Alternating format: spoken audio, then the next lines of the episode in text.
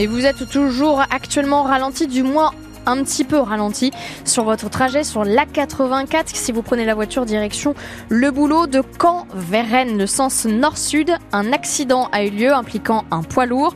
Au niveau de la lande des roues, on est passé Villedieu les poils sur la voie de gauche. La voie est neutralisée. Vous ne circulez donc que sur une voie. Prudence dans le secteur, je le rappelle, c'est passé Villedieu les poils. Si vous constatez quoi que ce soit, on fait un point ensemble dans quelques minutes. 8h les infos, mais hier c'était la tempête dans le Cotentin. C'est vrai que c'est calme pour l'instant. Le vent a soufflé. Hein. On a relevé jusqu'à 131 km h à Barfleur, 118 à Cherbourg. Les pompiers sont intervenus une quarantaine de fois pour des inondations, mais aussi des dégâts sur des toitures, notamment au centre aquatique d'Équeurdreville, qui est d'ailleurs fermé hein, jusqu'à nouvel ordre, je précise. Beaucoup d'arbres aussi sont tombés, entraînant d'ailleurs 1h20 de retard sur le train Paris-Cherbourg, qui est finalement arrivé à 23h40 hier soir, et des forêts qui trinquent aussi hein, depuis ces derniers mois. C'est le cas à Saint-Patrice-de-Clé, particulièrement touché par la tempête de novembre. Jacqueline Fardel. Oui, une commune sur le qui-vive depuis plusieurs semaines.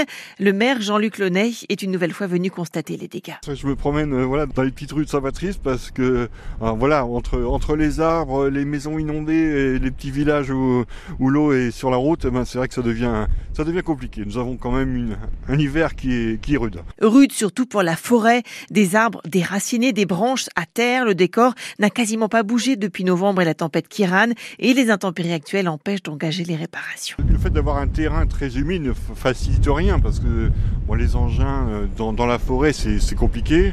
Après il faut sortir le bois, il faut, tout devient très compliqué.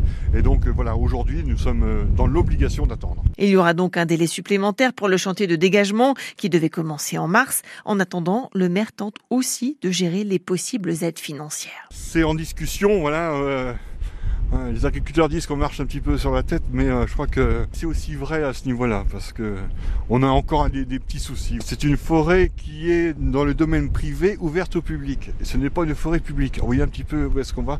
Donc ça, ça gêne un petit peu les, les aides. C'est une question de temps, mais ça, ça, va venir. Sans aide, difficile de faire face. Replanter un hectare de forêt coûte 6 000 euros. À Saint-Patrice de Clé, donc près de l'essai, un arrêté municipal interdit toujours l'accès à la forêt.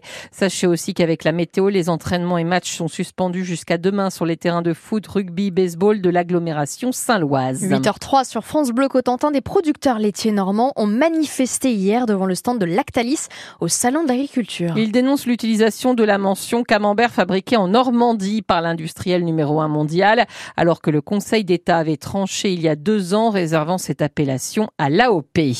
Dans la crise agricole, une réunion se tiendra ce midi à Bercy autour du ministre de l'Agriculture Marc Fesneau et de celui de l'économie Bruno Le Maire, puisque les préfectures doivent maintenant recenser les exploitations les plus en difficulté. Elles pourront au 1er juillet bénéficier de prêts de l'État à hauteur de 2 milliards d'euros. Et avec tout ça, il y en a une qui défend l'image des femmes dans l'agriculture. C'est Claire, 29 ans, éleveuse de vaches laitières dans le Cotentin. Ce soir, elle sera au corps d'un documentaire sur France 2, Femmes de la Terre, qui suit plusieurs agricultrices dans leur vie aussi de maman. Notre manchoise Claire espère susciter des vocations. Sarah Saltiel-Rago a pu la joindre entre deux traites. Sur les réseaux sociaux, elle danse dans son étable ou sa salle de traite.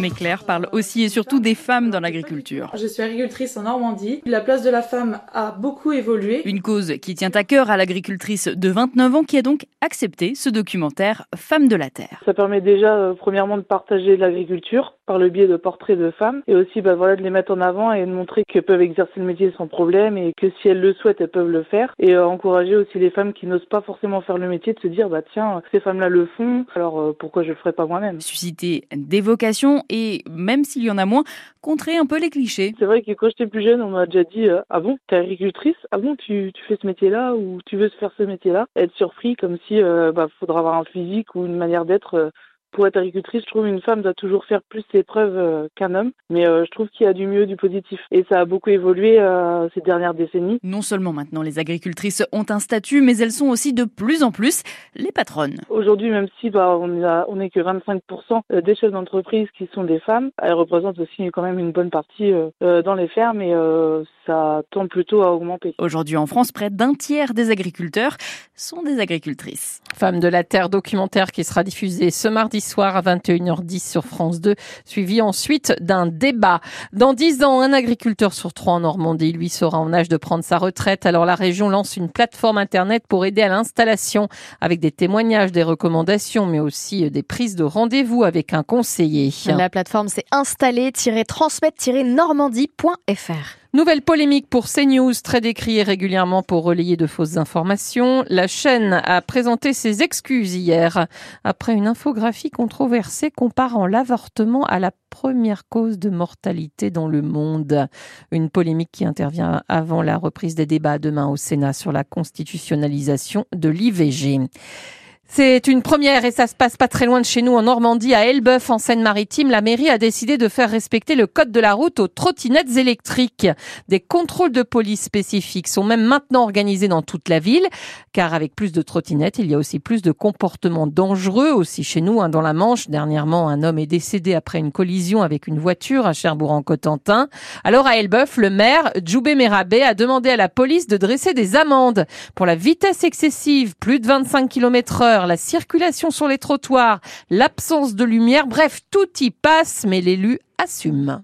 La partie prévention est toujours très importante hein, parce qu'il faut qu'on accompagne les populations, notamment les, populations les plus jeunes et des fois leurs, euh, leurs propres parents.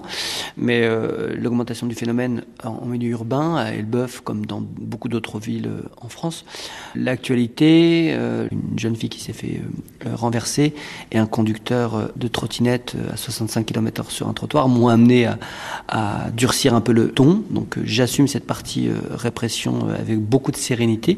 On doit faire respecter l'usage de la trottinette dans nos centres-villes, surtout quand un cœur urbain très dense. Cette partie répression, on l'assume avec la police municipale, on, met les moyens. On verbalisera et des opérations coup de poing euh, dans le cœur de ville. Le maire d'Elbeuf, Djoubé Mérabé, qui s'attaque donc aux trottinettes. 8h08 sur France Bleu Cotentin. Football, la superbe performance du stade Malherbe Caen. Les hommes de Nicolas Seub ont dominé sur le score de 2-0 le dauphin du championnat de Ligue 2 Angers. Malherbe n'a pas perdu à Dornano depuis le 30 septembre 2023. Quart de finale de la Coupe de France ce soir, Lyon-Strasbourg. Demain, seul club normand encore en lice, Rouen, club de national contre Valenciennes, euh, club de Ligue 2.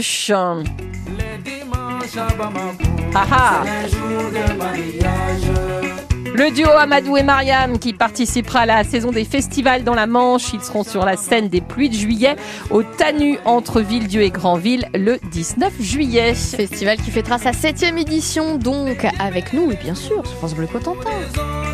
Du 18 au 21 juillet.